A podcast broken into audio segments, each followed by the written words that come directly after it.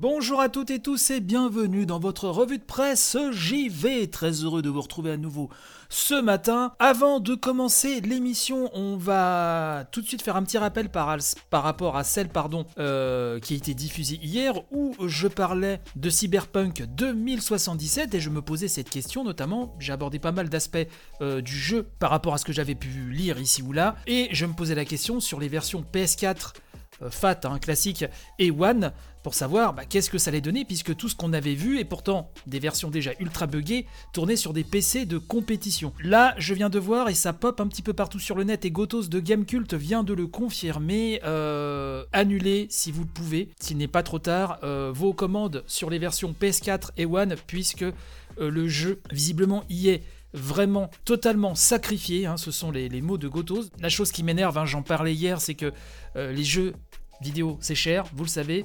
Euh, et pour celles et ceux qui se saignent pour pouvoir acheter euh, leur jeu, et surtout Cyberpunk 2077 qui était extrêmement attendu, hein, c'était vraiment l'un des jeux les plus attendus cette année, l'un des jeux les plus attendus même euh, de la décennie, bah ça fait mal, ça fait mal de se dire que des gens vont se retrouver avec des versions complètement pétées. Donc voilà, je voulais vous prévenir là-dessus.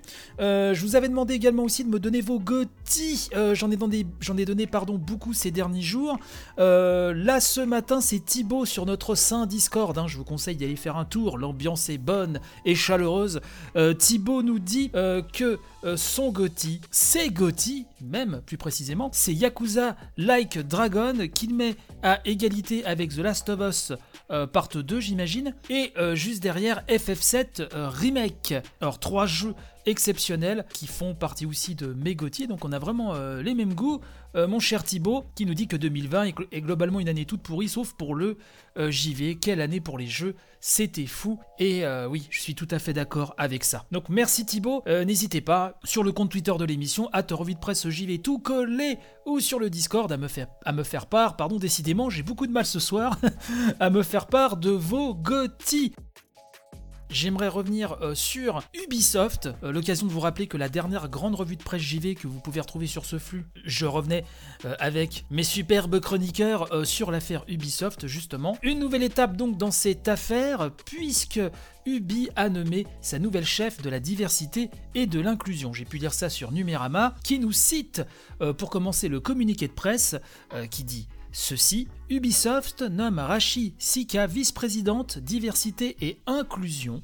Donc ça c'est ce qu'on peut lire dans un communiqué de presse qui a été euh, diffusé par Ubisoft euh, hier, enfin il y a deux jours, pour vous le 8 décembre plus exactement. En dessous, il est précisé, je cite, la toute première vice-présidente diversité et inclusion du groupe. Elle sera directement sous la responsabilité euh, d'Yves euh, Guillemot, hein, le fondateur et PDG d'Ubisoft, comme il s'y était engagé il y a quelques mois. Donc le papier nous dit que Rachi Sika a déjà de l'expérience dans le secteur de la diversité et de l'inclusion, puisqu'elle occupait jusqu'à présent un poste centré sur ces problématiques chez Uber pour les régions Europe, Afrique, Moyen-Orient et Asie-Pacifique. Elle prendra donc son poste chez Ubisoft le 1er février 2021. Alors vous aurez le lien comme d'habitude dans la description de l'émission. Un peu plus loin, on nous dit, on nous rappelle même euh, effectivement euh, que cette personne arrive euh, dans un contexte tendu hein, dans l'entreprise, car si la plupart des personnes incriminées dans les enquêtes sont depuis parties, hein, comme Serge Asquette ou Tommy François, le climat au sein d'Ubisoft reste pour le moins particulier. En octobre, un autre mail interne avait révélé que près de 25% des employés des studios français d'Ubisoft avaient déjà été victimes de mauvais comportements. Hein, car je le rappelle, il était quand même question de harcèlement sexuel, de comportements inappropriés, d'une protection de ces euh, talents qui se permettaient des choses complètement scandaleuses.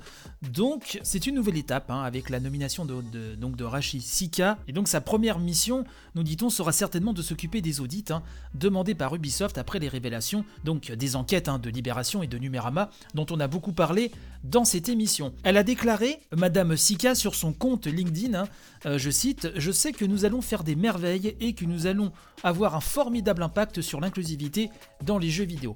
Donc, affaire à suivre, comme on dit, on verra si euh, vraiment cela va euh, changer la donne. Comptez sur moi pour vous faire part des dernières nouvelles de toute façon en la matière. On va suivre ça de très très près. C'est ainsi que nous allons nous quitter pour aujourd'hui. On se retrouve de toute façon euh, dès demain, hein, même heure, même flux. N'hésitez pas à partager. Je vous remercie encore pour votre soutien et je vous souhaite donc une très bonne journée. Allez, bye bye.